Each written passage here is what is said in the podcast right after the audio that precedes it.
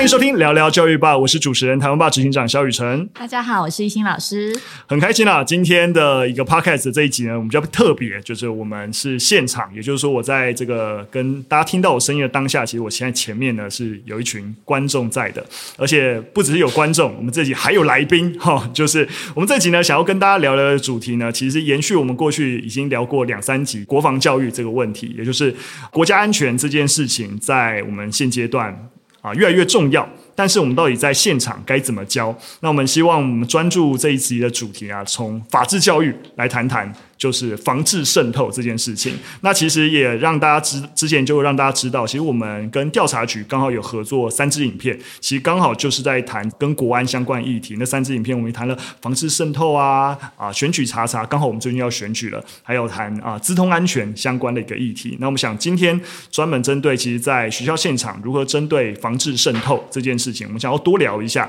因为其实这件事情，尤其最近选举，就是它的危机意识越来越高了。包含像是我们其影片当中有带到一个数据，其实今年一月到六月啊，我们防治渗透的资料其实高达了四千两百七十一件。那这个四千两百多件是什么概念呢？就是它比去年一整年。都还要多，就是才今年上半年而已，就比去年高了一点四七倍。去年大概才两千九百多件而已，你就可以想象，其实越到选举，其实有很多的一些境外的一些渗透的一些资料就越来越多。那所以我想，我们对这件事情要越来越在意。那很开心啊，今天我们可以邀请到就是法律白话文的社群总监洛毅。Hello，大家好。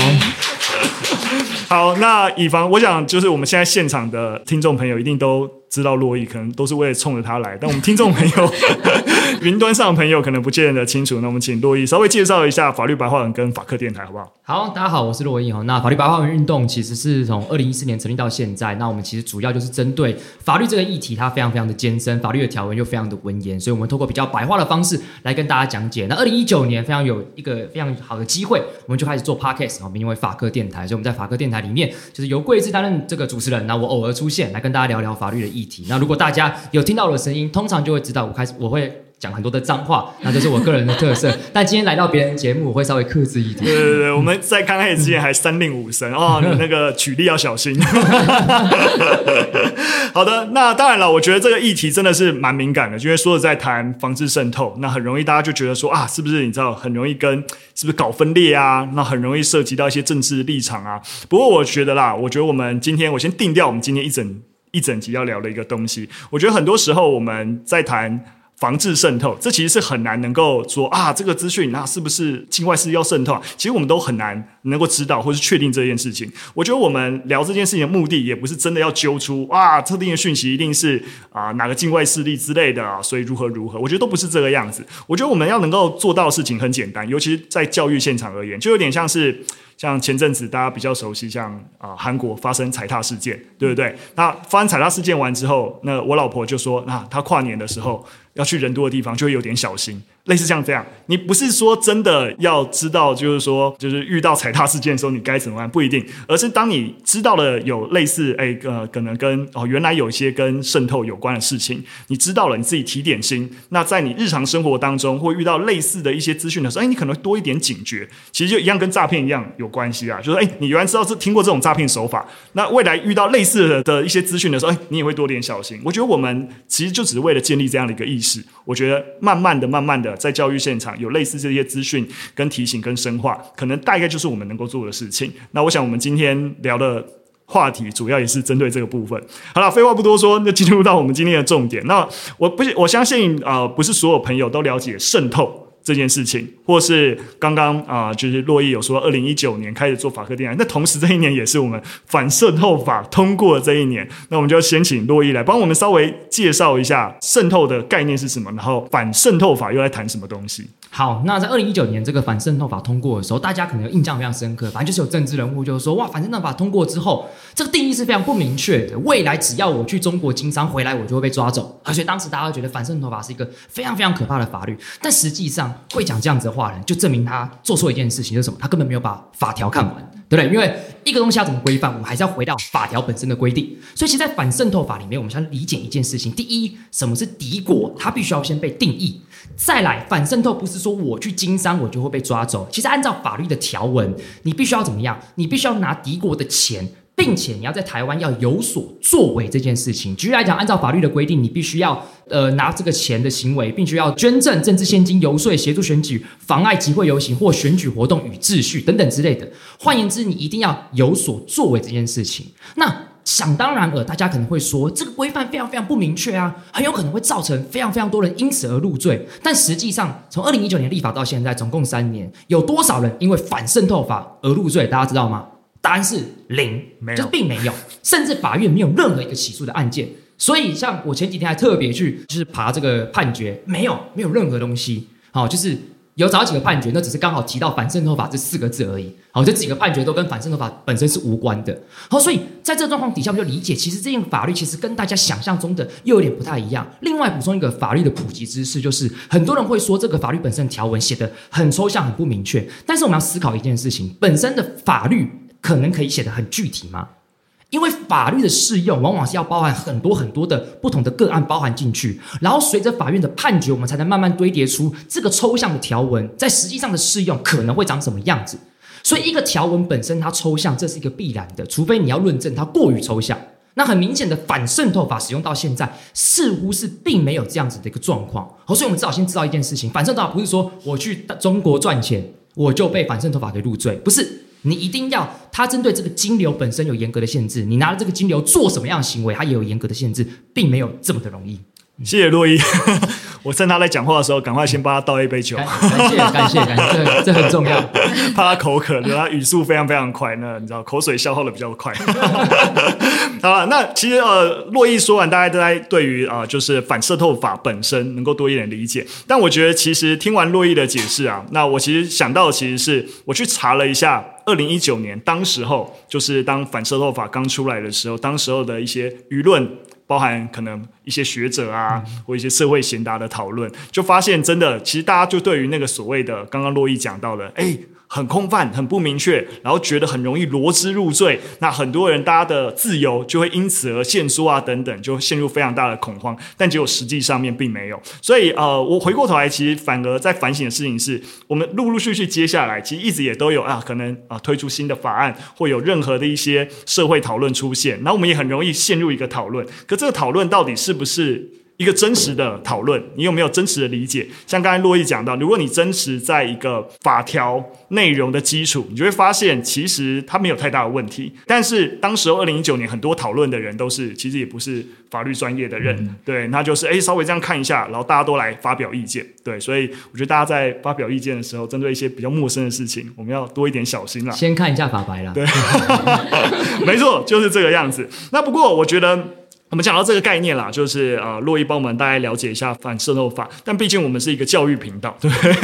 所以回到教育，那我们其实是跟反渗透相关的一个资讯，最多还是在国安教育或是国防教育。那那其实，在谈国防教育，也不是只有在台湾有谈。那例如说香港，哈，香港其实也有谈。香港不是谈国防教育，谈国安教育。但大家也理解在，啊，香港现在的国安教育的问题就变得比较特别嘛，对，尤其是香港国安法通过之后，那开始严。严格要求香港的中学都要落实啊国安教育，但这个国安教育很容易就沦落所谓的爱国教育。对，那甚至大家知道，香港其实有一个呃特别的呃课程叫做通识课，它跟台湾的公民课比较接近。对，但这个通识课呢，主要是会教授一些啊、就是批判思考。也就是说，通常这个课会援引很多的时事讨论，然后跟学生进行更多的一些互动。但是在香港国安法通过以后呢，在啊、这个课里面去讨论时事，就会变得非常辛苦。对，那有很多过去参加反送中运动的一个老师，他本来是要通识课的，也因此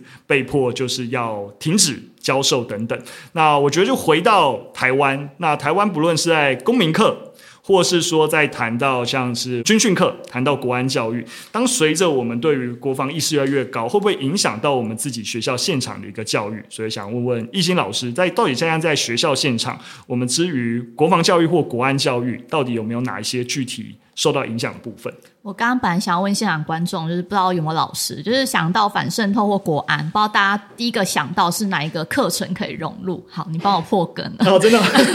就是、不好意思。对，大家第一个会想到公民课或是国防教育课嘛？对，那但是像刚刚讲到反渗透法或是这样相关的议题跟新闻，其实现场老师是不太敢碰的。因为牵涉到政治。对，所以像是举个例子来讲，像之前我们呃同婚。运动的时候，那时候就是家长啊，或是一些团体就会针对学校老师有没有讲这个议题，好，会非常盯哦。那如果你有讲，他就觉得你是支持某一个立场。所以在比较新的新闻时事，或是比较国安这种问题上来讲，其实谢老师不太敢谈的。对，那回到刚刚讲到可能公民课，公民课其实我们讲是所谓的会讲到国家安全，所以国家安全可能会讲到哎外交怎么样啊，然后国防怎么样，然后就这样结束。就可能没有讲到任何有关国安问题的东西，所以大概社会科老师、像公民老师或历史老师会讨论到这类的议题，通常都是会用议题的方式融入。举个例子来讲，我们用新闻时事去跟大家讨论，然后这方面最后又会回到媒体试读，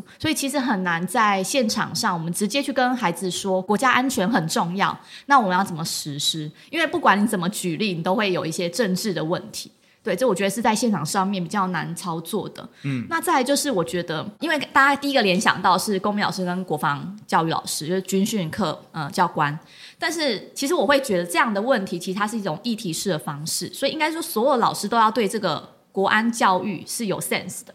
但我觉得最根本的问题是，可能中小学的老师对这件事情是没有任何意识。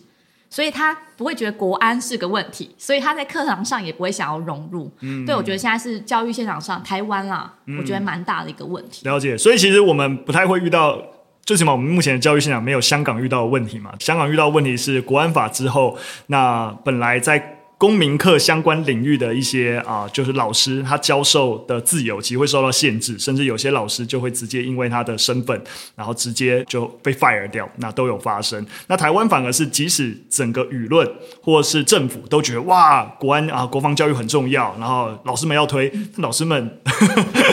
没什么理会。我觉，我觉得也是有点不敢推，是是是，不敢讲。对，我们就。你知道看很多人的脸色，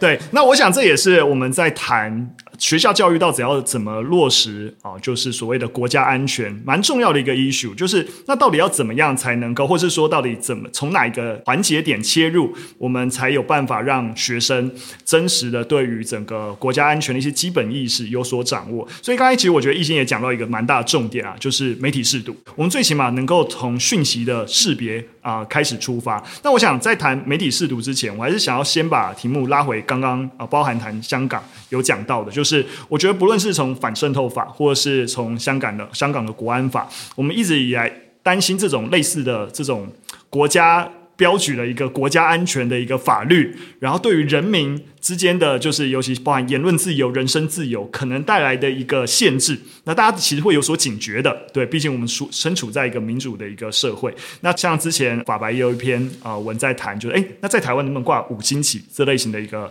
讨论？所以也想要听听啊，珞亦从法律的观点出发，那我们怎么样去看待国家安全跟言论自由的关系？好，那我觉得这件事情其实是在台湾其实是有点。尴尬的，因为我们台湾的国家安全其实面临其实算是世界上少数非常非常严重威胁的一个国家，所以我觉得这是一个非常尴尬的问题。但我们先撇除这个尴尬，我们先回溯一些历史，我们先去理解这个国家安全是一个什么样子的一个概念哦。就是因为我们要理解一件事情，什么是国家安全？这件事情其实极度抽象。我举例来讲，台湾宪法第十四条有告诉大家说，我们集会游行，所以台湾人整天上街抗议，把这个社会弄得乱糟糟的，大家会觉得这样很不国家安全吗？没有，这样超安全。为什么？因为这样说，这国家是自由的嘛，对不对？如果你想要超级无敌安全，北韩欢迎你嘛。对不对？那很明显，那不是一个自由的国家。所以我们要理解一件事情：当政府定义了国家安全这件事情，往往它其实就代表意味着它会高举某一个价值，然后这个价值很有可能会对你的言论自由产生很极大的侵害。我们再把这个时间搬回到一九九二年之前，在一九九二年之前，我们台湾有部法律叫做《惩治叛乱条例》，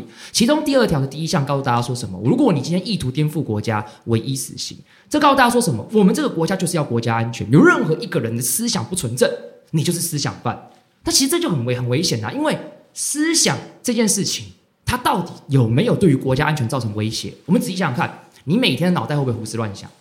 你有没有脑袋想过犯罪的事情？有啊，我国中的时候很讨厌班上某个同学，我整天在那个一本那个笔记本，我上面写着“死亡笔记本”，上面写他的名字，对 不对？所以思想上你经常会有犯罪的事情。可是我们要知道，在法律上犯罪有一个非常重要的前提是，你要着手，你要真的开始有犯罪的行为，你才是犯罪。所以当一九九二年之前这个惩治叛乱条例立了之后，其实对于国家安全这个高举的价值，就可以轻易的把别人罗织入罪，这其实是非常非常可怕，这是一个不人权、不自由的一个状态。所以，当我们进入到民主时代的时候，我们就要知道这就是一个尴尬。为什么？因为国家安全固然重要，尤其是我们受到敌国的威胁就在旁边，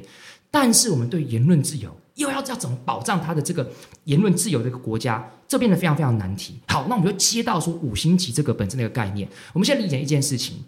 大家知不知道以前我们国家有个法律叫出版法？出版法就是说什么？你今天国家要出任何的书，哦，不不不好意思，国家人民要出任何的书，你要发行任何的歌，都一定要谁同意？新闻局同意，新闻局要审查过。请问现在出书需要做这样子吗？不用，不需要。台湾爆出的书没有一个要经过新闻局的嘛？对不对？如果有的话，我们先帮你打诉讼嘛，啊、哦。所以免费的吗？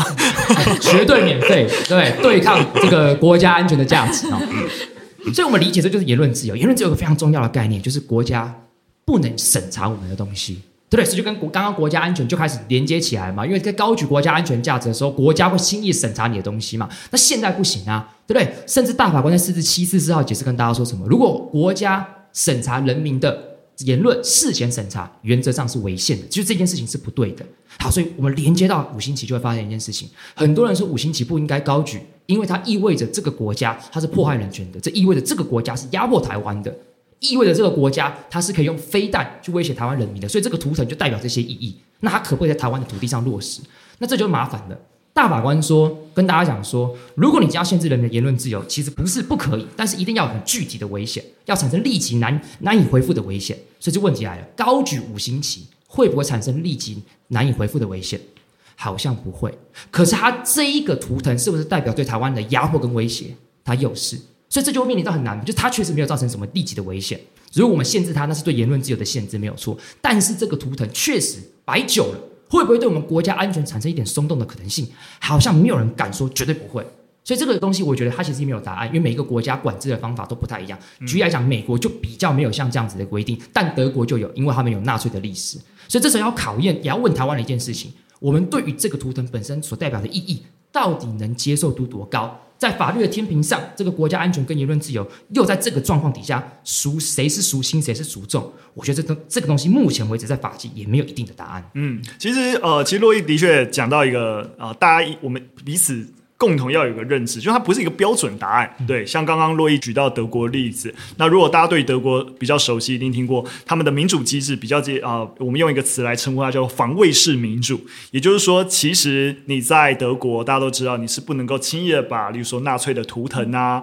或是歌颂希特勒啊，啊等等类似的一些过去纳粹的符号讲出来啊，或是使用，或在公共舆论上面发表支持的言论，那都会受到法律的惩罚，甚至是会入罪。对对对。那你说，哎，那是不是限制言论自由？可是那是因为这个国家人民对于过去的啊、呃、曾经侵害民人权的一些事情有一个共识，所以认为为了保障。他们的民主认为需要把自由限制到这个程度，才是对于民主的保障。所以，的确跟洛伊举例一样，其实我们每个国家都不太一样。甚至像我那时候看德国的防卫式民主，他们甚至对于国家是有怎样的权利。如果有一个政党兴起了，这政党是极端的左派或极端右派，他们支持是这这样的言论，国家是有权利直接废止掉这个政党的，你知道吗？就是。即使是你，你有这样的支持倾向的政党，就国家都有权利做到这样的一个事情。嗯、所以，我补充一下，其实台湾也有这样规定。哦，对，在我们的宪法增修条文第五条第五项，其实是有规定说，就是如果政党是足以危害中华民国之存在或自由民主宪政秩序，其实也是可以解散。哦，所以其实都有自这个防卫性民主的规定。没错，没错。我觉得呃，洛伊讲到的其实也是，就是说，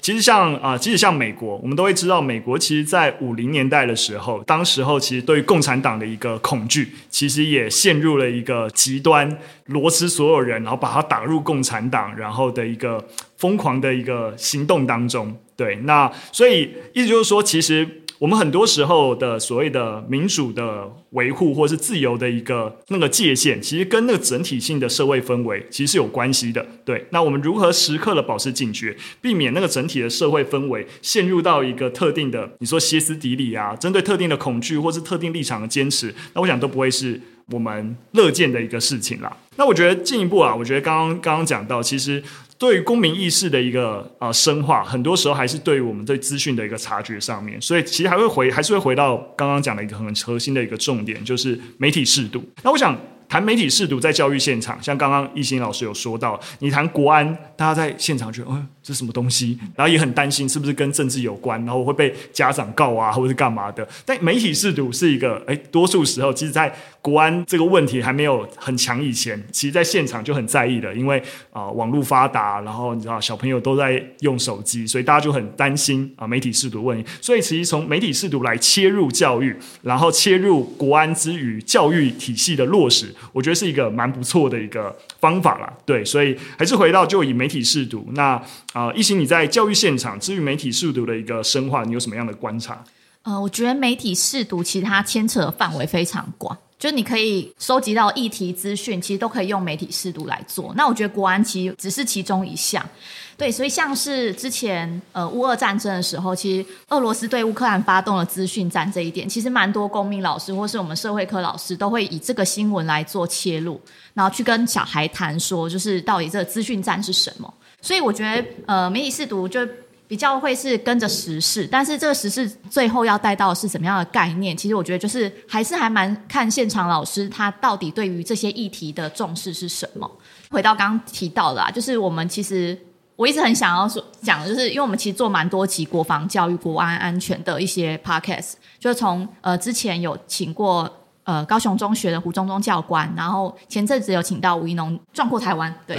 然后像这集的那个法白，然后其实我都觉得说，我觉得教育现场应该是老师对于这个议题的敏感度要高。有高的话，其实我们在看某些新，我们就可以很自然的把它融入到我们课程当中。但就是担心的是，老师没有敏感度，没有敏感度，即使我今天做媒体试读的课程，我还是没有办法把这个东西融入。对，所以我觉得这是我们接下来从台湾教育现场在这一块要再多努力。嗯，其实这一块我觉得也是相对啊，一心讲这块也是相对。比较简单能够做到的事情，我是说，比起你突然说啊，我的课纲要增加一堂课叫做国家安全课哦，那那难度很大，你会知道那谁的时数要减少，那就那个牵涉的范围就很高了。但例如说，我是先从师资培训着手，因为老师们每年都有研习时数嘛，那我可以从这个方面去要求，哎，老师可能针对特定的一些国安的题目，那要有一个特定的研习时数，那这样也是可以，例如说教育部跟，例如说跟调查局啊、一起合作，那开一些线上课程，让老师也可以直接送透过线上方式去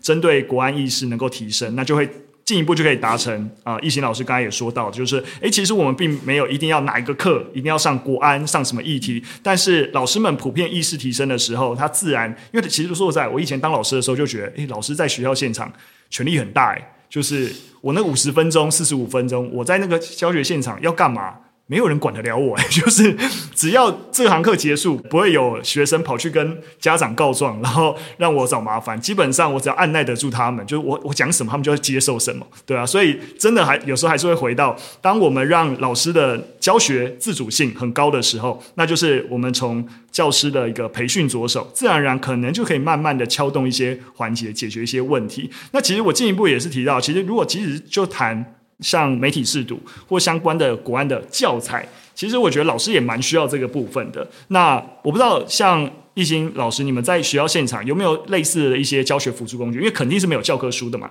那有什么东西是可以辅助你们做学习的？对，像这学期我在高中开课，然后就是开了。类似就是现代公民思辨与表达这类的课，其实我就你知道偷渡媒体试读，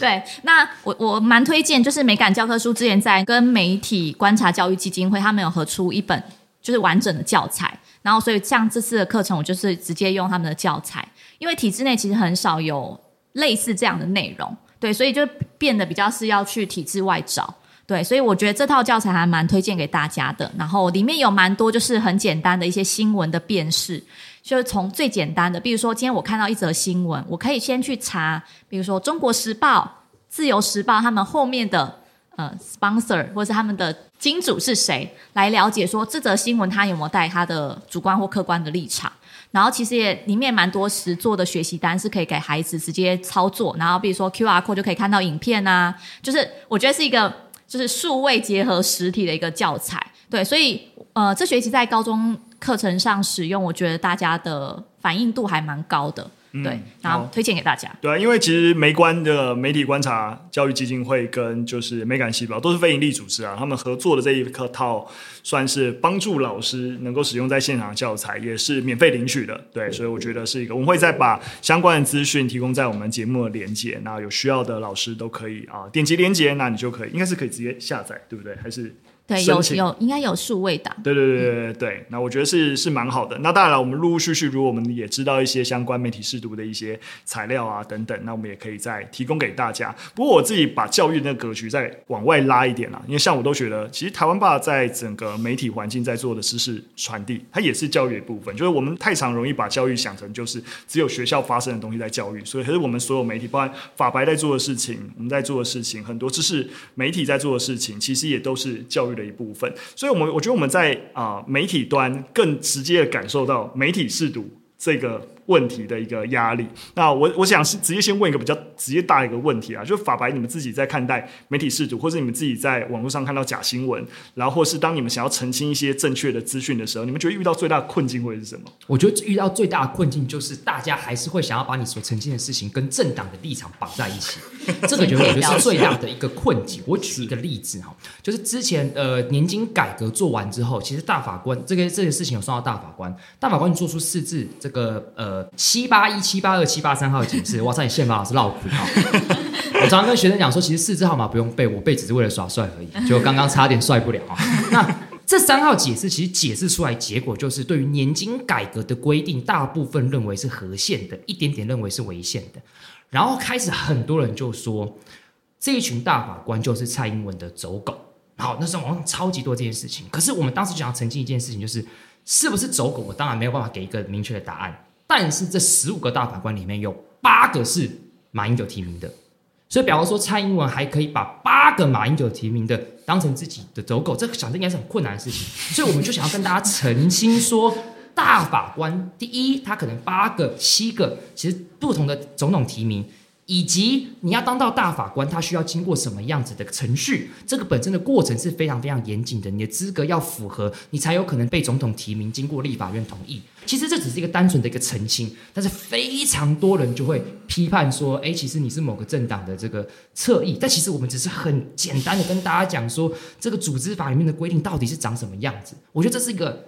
很很严重的一个困境。嗯，我觉得在一个教学场域啊，你会发现那一个啊交流跟舆论场的那个空间环境是被控制住的，就是参与的就这四十几个学生跟你，或是 maybe 还有其他人，但是然后你们也有一个很明确的目标，大家是为了学习，就是说大家对于这个进入这个讨论、沟通跟情境，甚至那个安全的那个边界，大家是清楚的。但是在舆论，就是在例如说在网络舆论，在媒体，我们遇到了一个战场，的确就跟洛伊讲的一样，因为它是没有边界的，就是任何一个路人都可以进来参与这个舆论场，但他可能抱持的目的是不一样的，他可能根本不想要了解真相，也没有想要学习成长，他就是带着他本来的一个就企图，然后就就来，也没有要听你讲什么就参与。所以，呃，路易讲的困境的确几乎你可以说，也不是只是知识型媒体的困境，所有媒体都面临到啊、呃，在网络传播讯息的时候，其实根本没有所谓的共识凝聚的可能性。嗯、这件事情就是因为大家本来就是啊，想干嘛就干嘛，对，所以我觉得有时候我们不免会有点有点气馁，包括台湾爸在传递讯息也一样，就诶，我们明明讲的很清楚了。那下面的那个留言，不论支持我们、反对我们，都好像没有在看我们的 内容，反正就是想讲什么就讲什么。因为传递久有讲说，诶，我们一直在在媒体上面做知识传递，真的有推进社会共识跟你知道，就凝聚一个我们社会往前进力量，可能吗？知道有时候难免会这样的一个质疑。不过当然了，我们还是在努力着。那从 这样讲好像有点，我想讲有点难过，就交给我们教育现场。对，我们先把就是公民素养培养好，然后这些人再到网络上就是做一个有礼貌的公民，可以吗？我我提供一个不一样切角好了，因为我我觉得我们有时候太常去 focus 在那些留言的人，没错。但是我觉得有的时候要去关注不留言的人，什么意思？就是他可能在看你这个台湾爸跟法白之前。他原本看到这个议题，他一定会成为这个某个新闻下面义愤填膺的乡民。但他因为理解你们写的东西之后，他选的是不讲话，因为他觉得这件事情好像没那么简单。嗯，所以我觉得我们大家一直永远都会看到下面在骂骂的人，但有时候我都会在想，我相信，我也坚信，一定会有人被我们影响，所以他选择在这件事情上，他先选择沉默。我觉得这就是有推进的效果。没错，没错。我觉得洛伊讲的就是为什么我刚才讲的好像有点很悲观，但洛伊让他变成一个用一个比较 正向的方式讲，为什么我们还是持续在做这件事情的一个理由。不过，我想我们在呃，尤其是我们是属于处理内容的人，难免会受制于平台。对不对？就是今天我们是在 YouTube 上面，在 IG 上面，甚至啊，例如说 Twitter，Twitter 当被 Elon Musk 买下来之后会变成什么样子，我们都不知道。就是诶，我们作为一个内容提供者，那是不是受到平台牵制？那更不用说，我想在国安议题上面做平台，大家最焦虑的一定是 TikTok。那 TikTok 作为有中资背景，也不是背景啊，反正就是就是中资的一个一个企业，然后它的平台又有全球范围的一个影响力。那其实必须要说，包含啊，法白，包含我们都曾经经营过 TikTok 的账号，试图在上面啊传递内容。但是啊，我想我们也是可能有不同的一个观察。不过在聊我们作为媒体的观察之前，我觉得 TikTok 这件事情还蛮适合先听听教育现场，尤其是。学生会使用，那到底教育现场之于学生使用啊、是怀抱一个怎样的一个心情？对，好，就是不知道大家有没有听过一句话叫“抖音一响，父母白养”。网络上常常会讲这这样子的一句话，其实就是呃，父母很担心啦，他担心就是呃，孩子会不会被这个抖音洗脑？因为如果你有观察过孩子，其实现在在三岁就会滑平板了，然后其实，在餐厅也看到很多的爸爸妈妈，他们就是呃，应该不。没有要批判，就是让孩子先安静，然后所以又用呃平板让他们看 YouTube 这样子。对，所以我觉得大家呃刚讲到是一个家长担心，但其实我觉得老师也同样担心这件事情，就是大家如果太常使用抖音，因为我们都知道抖音上面的那个影片都非常非常短，那这个短影音大家就会开始思考说，诶，他是不是就不会长篇阅读了？因为他只要看灌输性的，他看到这些影片，然后发酵完之后，他其实很快一小时两小时就过了。他就是一直这样滑那个短音，那再来就是说里面有很多中国用语，或是他会用一些模仿，就是说，哎，我现在要做一个挑战哦，然后这个挑战可能是有点危险的，可是小孩并没有那个识别的能力，他可能就会学短影音的里面的一些形式去再自己再拍、再翻拍这样子。所以，呃，我刚刚讲其实就是担心，应该说担心大于过就是开放让学生使用，但是无可避免就是学生都爱用，对，因为。如果你真的有认认真的去跟学生讨论抖音这件事，或是现在像 YouTube 上面有那个 Shorts，就是短影音，你会发现里面的蛮多梗，真的蛮好笑的。就我其实是会蛮常陪小孩一起看短影音的，那我就会看他到底在笑什么。那我自己的立场比较像是，我比较不会想要禁止学生或青少年使用，因为我觉得它就是他们的次文化。因为对他们来讲，那是一个很多元、很创造的地方。换个角度想，我会觉得，如果我今天能够去理解他在 TikTok 上面看的东西是什么，我就有机会可以跟他聊。但如果我们一旦禁止他，他就只能偷偷的看。那偷偷看，他就不会想跟你聊，他就会觉得啊，我今天看到什么，反正是父母禁止或是家长师长禁止的，那我都不要跟他们谈，反而更容易让他学到所谓的刚刚讲到中国用词啊，或是危险的东西，他不敢跟大家分享。对，这是我自己对于抖音的看法。嗯，懿心讲到部分比较接近，像就是 TikTok 这样的平台，或是短语音的泛滥，比较接近成瘾。在成瘾的状况底下，对于学生影响。但我们，我想我们进一步也知道说，因为 TikTok 毕竟不是只是短影音成瘾的问题，它因为有中国的色彩。的一个问题，可能对于例如说，呃，包含在台湾就讲认知作战啊等等，但这部分到底是真的啊？就是，诶，其实我也不是很清楚。对，珞亦针对这件事情有什么观察可以跟大家分享吗？好，那这个作为这个重度 TikTok 使用者，使用到还被公示这个抓去拍影片的人，我可以分享一些看法。这个事情是我先从前端来讲啊，就是因为之前就是有朋友推荐我说，你可以划一下 TikTok。那我的想法就是，这就是父母抖音讲父母白养嘛，对不对？臭屁孩才会看的。我记得印象非常深刻，当天晚上十一点半我下载完之后，当我有意识到说哇我累了，我滑完了应该要休息的时候，时间是两点十分，就是我滑 TikTok 我就滑两个小时，因为它真的是太好看、太刺激了，因为它的演算法会一直不断推荐你你可能会喜欢的东西，并不是你追踪什么就给你看。然后，所以我就发现，哇，这其实其实是蛮好看的，而且这很有趣的是，我每次到教育现场演讲的时候，我就跟大学生讲说，哎，你们有在看 TikTok 吗？他们说没有，那个高中生在看的。我到高中去演讲说，哎，你们都看 TikTok 吗？说没有，那个国中正在看的。然后就踢皮球，你知道吗？哦，每个都不想承认父母白养这样子。但是呢，我越看，我越觉得紧张。为什么？就是他那个演算法根据的消息是你，他不知道演算法内容是什么，所以他可能会导致一个状况，就是对他会推荐你可能会喜欢看的东西，但是他会在推荐你喜欢看的东西当中，他会夹杂一些可怕的资讯，他会告诉你说中国多棒。他会告诉你说中国的建设多厉害，而且那些人他并不是像是一个官方宣称的，他有像是一个人民来跟你讲。虽然你看他的声音语调口气就觉得一定是假的，对不对？但是不确定每一个人都有这样的能力。所以我我现在老实跟大家讲，法白是有经营 TikTok，但这个经营 TikTok 不是说我真的很喜欢，你真的要我问，就是虽然我是重度的使用者，但是我焦虑大于一切，因为我觉得上面太多的假资讯，所以。我们会想要经营 TikTok 的原因，就是因为我们想要对抗上面的大外宣资讯。我们想要跟大家讲说，这上面资讯并不是这么对的，而且跟一心老师所讲的也是一样，上面很多碎片化的资讯，跟对小朋友来讲，他可能甚至并没有帮助的。所以，我们应该要当这个里面的一个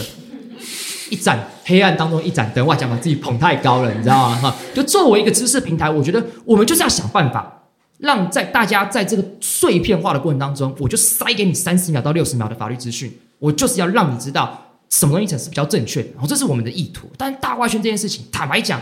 我还真的不知道该怎么办，因为上面真的太多东西太可怕，而且最可怕的事情是，TikTok 上面因为它的推荐机制你并不清楚，所以常常它会随着国际的消息一直不断的改变它推荐的东西。嗯、我举例来讲，当初裴洛西来台湾的时候，你怎么滑 TikTok，全部都告诉你说中国要打过来，这些飞弹都已经准备好了，整个路上全部都是坦克。那其实有点 sense，你就知道那一定是假的，对不对？就是这个东西动员没有那么没有没有没有这么的简单。但是你想想看，很多的人可能就因此而慌张、焦虑。那这个对我们国家安全的秩序来讲，就很有可能是一种破坏的可能性。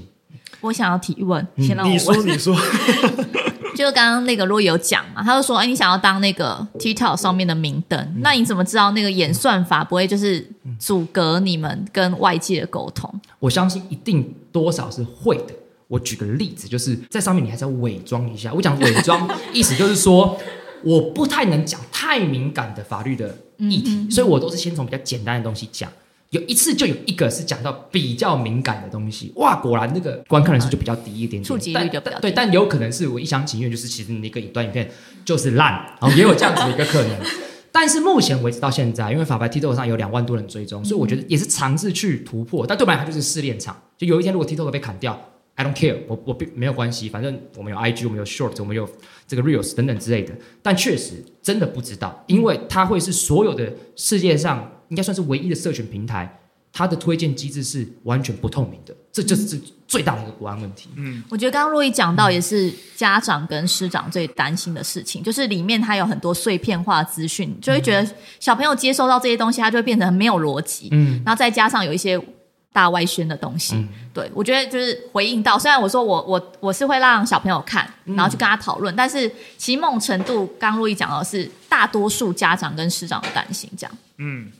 好的，我想怎么进入到一个有点悲观的一个情境，就是说，那怎么办？听起来洛伊讲完也没有，也没有别的一个解法。不过我我当然了，我觉得说一下，其实洛伊在做的事情，我觉得大概就是我们属于民间资讯传递单位真的勉强能做到的事情，就是我们焦虑没有用，但呃，我们都知道这个市场上有非常非常多负面资讯。那我们如果只是坐在这边说哇，这些负面资讯好可怕，你知道没有办法。那我们如何当？一百趴的资讯量体里面啊、有六十趴是负面资讯。那我们能不能成为提供那四十趴正面资讯的力量？那甚至有没有办法让正面资讯的量体能够慢慢的超过负面资讯？然后甚至你知道有机会让大家在资讯的接收上面，其实有比较比较 balance。我觉得我们大概能做到这一点。但的确，因为 TikTok 的做法跟整个机制。那并不是一个，我们并可能不是在一个公平的舞台上面竞争。好，例如说 YouTube 好了，YouTube 我们可能比较容容易相信，像刚刚洛伊讲的，如果表现不好，我可能比较容易归因人，就我就烂，对不对？我不会太容易归因，哎，是不是被打压之类？我不会突然就会往这方向归因，因为我们大概相信这个平台。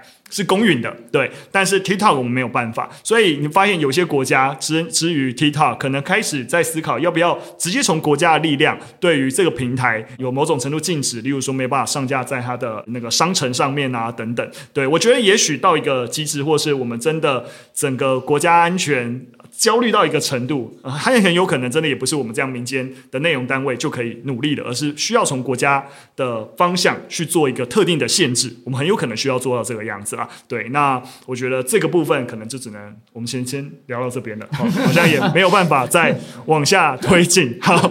那我想呃，时间的关系啊，我想最后我觉得我们聊整个防治渗透这件事情。跟刚刚呃洛伊讲的也一样，我觉得这最后啊，我们都没有办法归因于说啊，这个真的这个讯息是不是真的被打压，或这个讯息传递过来一定是呃那哪哪个国家用特定的一个政治立项要如何都没有办法，但我们只能够提高警觉。所以我想最最后啊，我也想请呃洛伊能不能分享一些你们觉得在法白上面不错的文章？那像刚刚讲，诶，可以建议我们教育工作者们、老师们在现场其实是蛮适合在这个主题底下可以搭配使用的。我其实推荐两篇文。那第一篇其实就关于反渗透法的哈，那就是这篇文章的名字叫做《反渗透法中的渗透是什么意思》。那其实就是跟大家讲说，我们要去具体的去从条文理解到底渗透的长相是什么样子，而不是透过新闻媒体耸动的标题来理解所谓的渗透哈。那这是第一篇文章。那第二篇文章我想要推荐是我们另外一个作者他写的叫《悬在天平两端的言论自由及民与民主保障》。其实这就是要说清的是什么，就是要跟大家讲说，对于我们今天台湾的民主的机制，常常是为了要对抗一些威权国家的存在。必然一定会对我们的言论跟其他国家在使用上可能会不太一样，但是在这样的条件状况底下，我们要走住怎么样守住我们民主的底线，同时也守住我们言论自由的底线。这个天平到底要怎么做？或许我觉得可以从这篇文章里面你得到一些端倪。嗯，谢谢珞亦。那我当然这边啊也是跟大家推荐，就是我们啊、其实台湾爸跟调查局我们合作了三支影片，我觉得真的是可以做一个非常简单的入门，尤其是在教育现场，其实你在课堂上播。轻松然后可爱 的动画影片，其实是一个很好让学生哦，原来啊，这就是防治渗透哦，原来啊，选举查查是不是你知道，原来有这些议题等等。那我觉得这三支影片也是蛮适合推荐给老师，那在课堂上可以使用的。那不过我自己也想要多说啊，多说一点，就是说，其实到底在面对这些啊，就是各种假讯息啊，各种可能渗透啊，影响国安的讯息啊，就我们至于每个人到底。应该抱持的一个怎样的一个态度？我想，我觉得我们每个人一定基本上对于一个普世的价值，可能可以怀抱某种程度的认同，但是对于特定的立场，我觉得都要有一点啊、距离，并不是说你不要抱持那个立场，而是说你不要在特定立场走到一个比较极端的位置，因为当你在不论是啊，你知道就。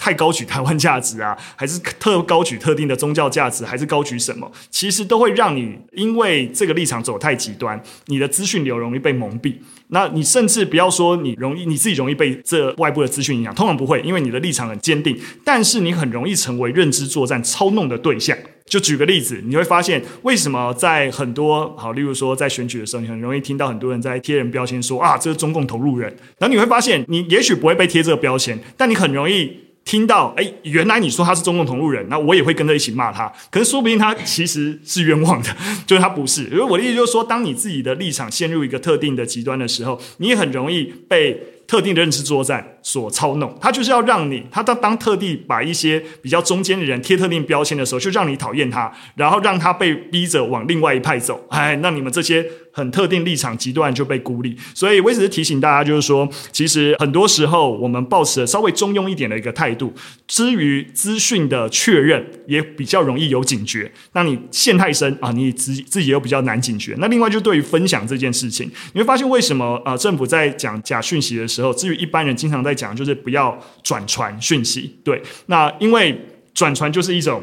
你就在帮忙协助扩散特定的讯息，所以像刚才洛伊讲的一一个点，我觉得非常的有共鸣，就是你看了我们特定的资讯，然后你多了理解，你不讲话，其实就是很好的一件事情了。对，你反而在你特定很极端的立场，特做更多的发言，你以为你在。在做正确的事情，但殊不知你已经被上面的讯息或特定的假资讯给蒙蔽，你自己却不知道。所以有时候闭嘴，然后不分享，其实就是一个最好的行动了。不行动，有时候就是最好的行动。所以对于你的分享跟任何的转传，审慎、郑重其事，我觉得也会是在面对所有讯息的时候，一个可以保持一个基本态度啦。好，那最后在亦欣这边，我觉得在教育现场，你觉得啊、你有什么至于这个主题要分享给大家？我觉得回到教育现场，还是说，就是每个人应该都要加强媒体试图，不管是老师还是学生。对，那我觉得也欢迎，就是老师们可以回馈在现场分享一些。相关议题的经验给我们，然后我们也可以知道说，诶，目前现在在教学现场上面还有哪一些就是可以再努力的方向，这样。嗯，没错。例如说，你可能在现场真的看到学生啊、可能他分享了特定的假讯息，但你有点没办法说服他这是假讯息，然后特定类似这样的事情，我觉得如果有任何案例，我觉得都可以分享给我们，然后让我们也可以啊、就是找一些方法，也让更多的其他老师知道可以怎么处理。好的，那我们今天的分。享就是到这边，非常感谢珞亦今天跟我们参与，然后来谈反反渗透这样子的一个事情，我们掌声谢谢他，谢谢，感谢谢谢大家。好，那我们今天的节目就到这边结束了。非常感谢大家收听，如果有任何问题的话，都可以留言让我们知道。那今天谈论到任何的包含法白推荐的资讯，然后以及一心推荐教育现场可以使用的一个资料，以及我们跟调查局合作影片，都会在影片的资讯栏提供给大家。那我们就下次再见，拜拜，拜拜。问主持人们觉得以媒体试图切入国安教育，从何时开始做比较适当呢？国防课中学才有，社会课国小高年级才有，但是孩子们国小一二年级甚至幼稚园就开始滑抖音，上面很可能就有危害台湾国安意识的内容，然后放了一个哭的 emoji。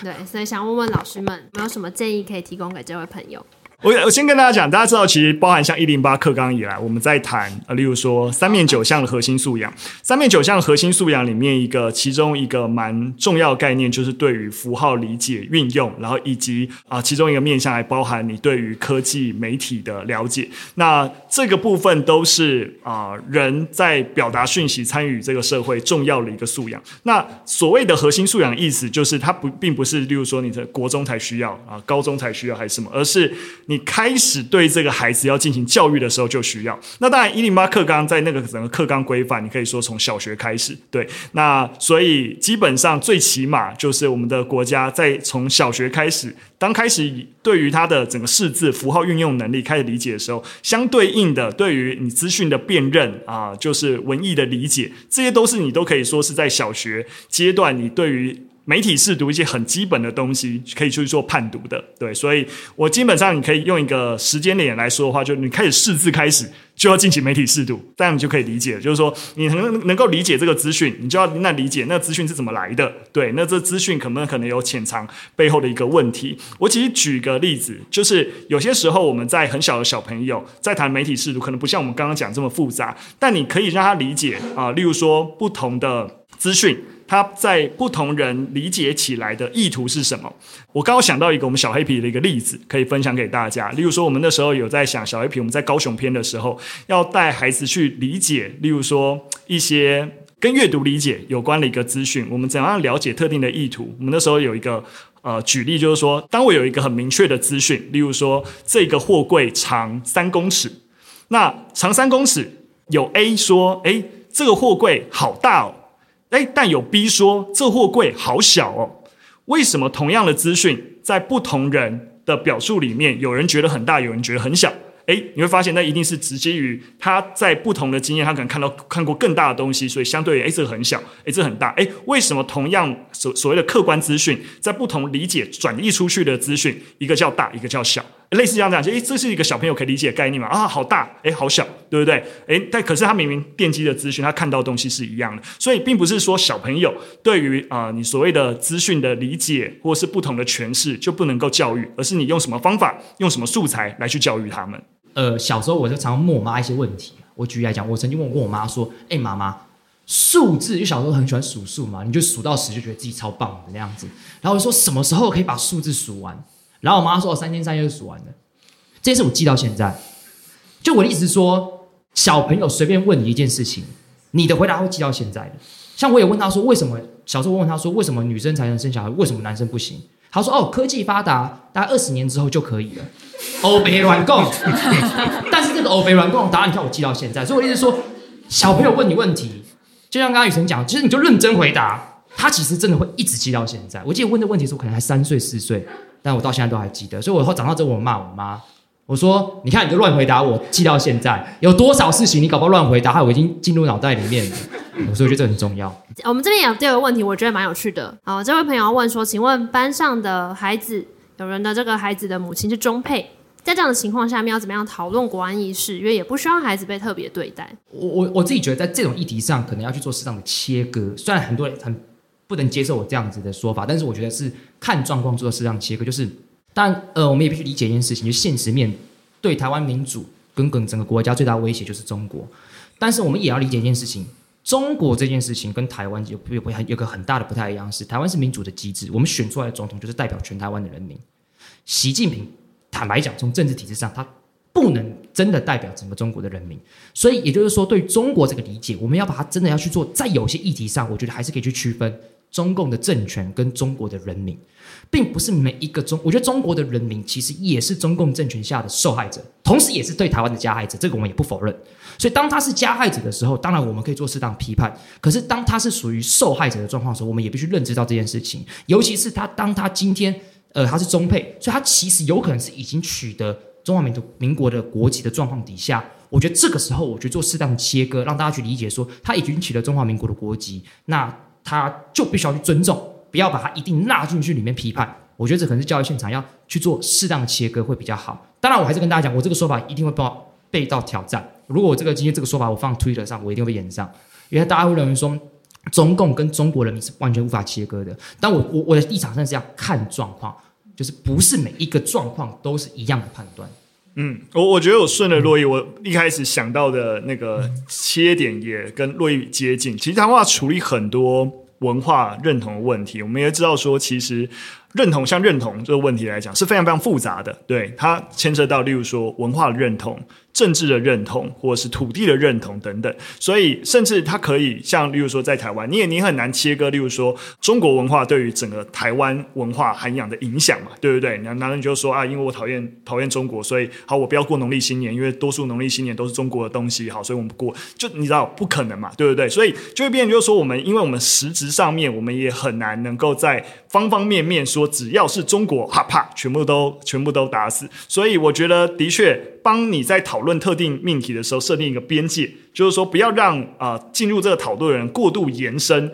认为说啊，我是不是要把所有中国都打打坏到一个什么样的一个程度？让他知道说，哎，我们其实在讨论的是一个政治实体上面两个不同政治实体，那对于我们整个社会啊，在一个政治实体下的社会的危害啊，而不是对于例如说文化或是对于人啊进行啊讨论。对，我觉得呃，也不是说是切割，也就是我们把我们当我们现在。要进入班上，要进入这个分组讨论的时候，我们先把这个边界设定好。那大家知道，在这个边界上也也感觉是安全的，对。然后也等于也让其他同学知道说，哎，我们没有不要过度延伸去讨论到，哎，那人怎么样，中国人好坏之类的。我觉得也会让那个孩子可能相对比较舒服，也知道说啊，老师帮我设定好这样的一个边界。那这的确在这个状况底下，我也在这个社会，我也应该要。参与这个讨论。好，那我讲教学现场其实非常难，因为我刚刚第一个想象是，我是这个班的导师的话，我会怎么做？就是因为我知道这个班有，比如说他的妈妈可能是中国配偶。那我刚刚第一个没办法回答是，我是导师的话，我没有办法在班级经营或是什么样的情况下避免大家去认定，或是其实你可以很明显的知道，今天因为我是历史老师，所以我每次在讲中国史的时候，我都像雨辰一样，我要先设定边界。我会问大家说，为什么我们现在还要学中国史？因为其实对于现在的小孩，你只要讲中国，我不知道现场的老师是怎么想。就是我的班上基本上百分之八十都是负面的，然后他们会分享他们在打电动的时候，或者在 YouTube 留言上面被很多的小粉红骂，所以他们超讨厌中国。现在的学生大概是长这样，国中、高中大概都是，所以中国等于是一个负面的词。所以我，我我想象是，如果今天我的呃班上他的妈妈是中国人的话，配偶就是中那个对中国嫁过来的。简单来讲，我觉得他应该是不敢讲话的。对，就是我我可以理解他不敢讲话，因为即使我课堂上不讲，他自己也会被那个氛围感受，就是他会感受到他自己这件事情是不被现在的呃欢迎，怎么讲？嗯、对，大概是这个概念。但回到，比如说我们在教学现场可以做的，其实我很难说，我今天当导师，我可以怎么去告诉他们？因为我觉得那如果你告诉，就变成是在讲就八股嘛，就好像今天老师要告诉你什么事不能做，什么事可以做。但我觉得可以从就是刚两位提到的课程里面去讲。就像是历史就是一个很好的切入点，就是一定会讲中国史，所以我边界就会设定得很好，我会去告诉大家，今天我们所谓大家讨厌中国这件事情是讨厌共产党。那再来就是像我开的课程，其实会讲到很多人权的议题，所以像是之前新疆的议题，其实我都会带入。其实我会告诉大家说，并不是我们讨厌所谓的我们反中是在反中国人民，其实比较大的是那个。体制，共产体制，所以只能从课程里面去让他们厘清这两个之间的差别。但我觉得很难，真的很难，就是跟同理那位老师，真的很难去，就是班级经营上面或是导师时间，你去讲这个概念，因为我觉得有点会越描越黑。嗯、对，就是有点是他们青少年之间，对我很难去介入这件事情。我刚才听完一心讲，我觉得有时候我不知道，我刚刚想到的事情是我们其实。上礼拜啊，就是因为我们邀请伊农嘛，然后他们中国台湾也有帮台湾爸开了一个专班，就是做医疗训练。就假使我们真的发生战争啊，就不要说一定是战争啊，这重大灾难，对，都很有可能这瞬间啊，就你知道你的前面发生重大伤亡，那你该怎么办？对，那如何做到一个很简单的，就是例如说你能够了解，对啊，包扎啊，然后你能够对于现场的状况有有所认识啊。那里面其实一开始提。提到一个很很很重要的概念，就是你你你要先保护自己，对对对。那你如果你自己你你的你的那个状况，例如说现场是不安全的，你不应该要应该过去，对。就例如说啊、例如说。那时候我记得老师举一个例子嘛，就是有两个人，两拿刀在互砍，那有人在受伤了，你不能赶紧过去说要把他包扎，对不对？那么刀直接砍到你身上去了，对不对？你们等他两个打完，两个都躺下去，你再去救他们，对不对？因为你要先保护你自己，对。所以我觉得在碰到所有的，例如说，其实刚刚讲的，哎，你在课堂上，你很明显知道说，哎，你谈这件事情在现场，呃，或你的学校的氛围，你会遇到非常大的阻力，有时候。保护自己不一定非得要硬跟体制蛮干，对，因为就是这个力量，就是你知道吗？就是就是有时候真的是以卵击石，你觉得哇，很很很，你知道吗？就是很怎么样？就是很壮烈哈，就是我就是要这样做，对。但有时候反而你知道，并没有办法真的产生效果，就先保护自己。那在你真的能够安全的一个场域，在尽可能的发生，我觉得是是比较好的啦。我也想要。提一个案例，就是我们之前学校带学生去参观景美人权博物馆，然后就立刻有家长跑出来说我没有政治立场，对，然后我就刚刚那个洛伊在讲到说不发生的其实才是多数，其实发生的只有一个，所以后来啊就变不能去了，因为他们就告到校长那边去，然后后来就是其他同学很想去，所以他们回去告诉他们的家长。结果就一大群家长跑来说，我的小孩要去，不去的就不要去。然后就刚你讲到说不发生的，其实他其实有在支持，嗯嗯、但是好像就像网络上会出来骂人的，或是那种最难搞的家长，永远是一少数。但我们很常会因为这个少数的人受伤，因为像老师很直接面对家长嘛，所以我们可能就觉得啊，我是不是做的不够好，然后被针对？但其实就是乐观一点想，其实有很多人。不发声，但其实他是支持你的。嗯、然后那时候，反正后来这件事情就有一个了结，就是不去的，他就在学校写学习单，就是那个家长反对的，其他的就真的带出去了。嗯，对。哎，那我们好奇，那那个小朋友他心里怎么想？他就是他不会排挤？不会，呃，就是大家可能知道他家长就是难搞的，但是他就是家长决定，就是家长决定他不能去。嗯那我们也没办法，因为他是他的监护人，真的啊。我说在学校跟老师的立场就是这样，那监护人都这样说了，那我们就真的不可能，即使孩子的意愿是这样，我也不可能让他去了。对对，对，就是家长还是比较声音比较大。对，好生气哦，真的转型正义失败。了，真的真的会这样。对，但是还是有，呃，因为我们学校一百三十个人，所以还有是有一百二十九个人有受贿。啊，其实这是其实就是要有。没有发生的人要站出来，嗯、对，因为不发生，你大家会以为说，哎，反正那最大声的一定是最尖锐的嘛，对对对，会吵。所以所以其实一心讲到一个，就是说你在现场可能可以做的事情，因为你可能担心阻力，但是如何如何在有一个手腕，其实政治就是一个妥协的艺术嘛，对不对？如何去撬动那些本来不发声，但你知道支持你的声音，要找一个方法让他们成为支持你的力量，你就可以再借力使力了，某种程度达成一个。没错，你还是没有办法带带所有人出去，但对最起码带了九成的人出去啊，这个也是一种妥协嘛，对不对？我们还是推进了一些事情，很多时候就得要这个样子。嗯，但我觉得至少听起来是进步的，因因因为如果是可能我在高中时代的时候，我觉得反对去景美文化园区的可能是老师。没错，对对，没所以我觉得至少是听听起来，其实是我觉得还是蛮令人振奋的消息。好，再次感谢三位，谢谢大家今天来参与我们来 Podcast 活动。那离开之前，麻烦记得随身物品。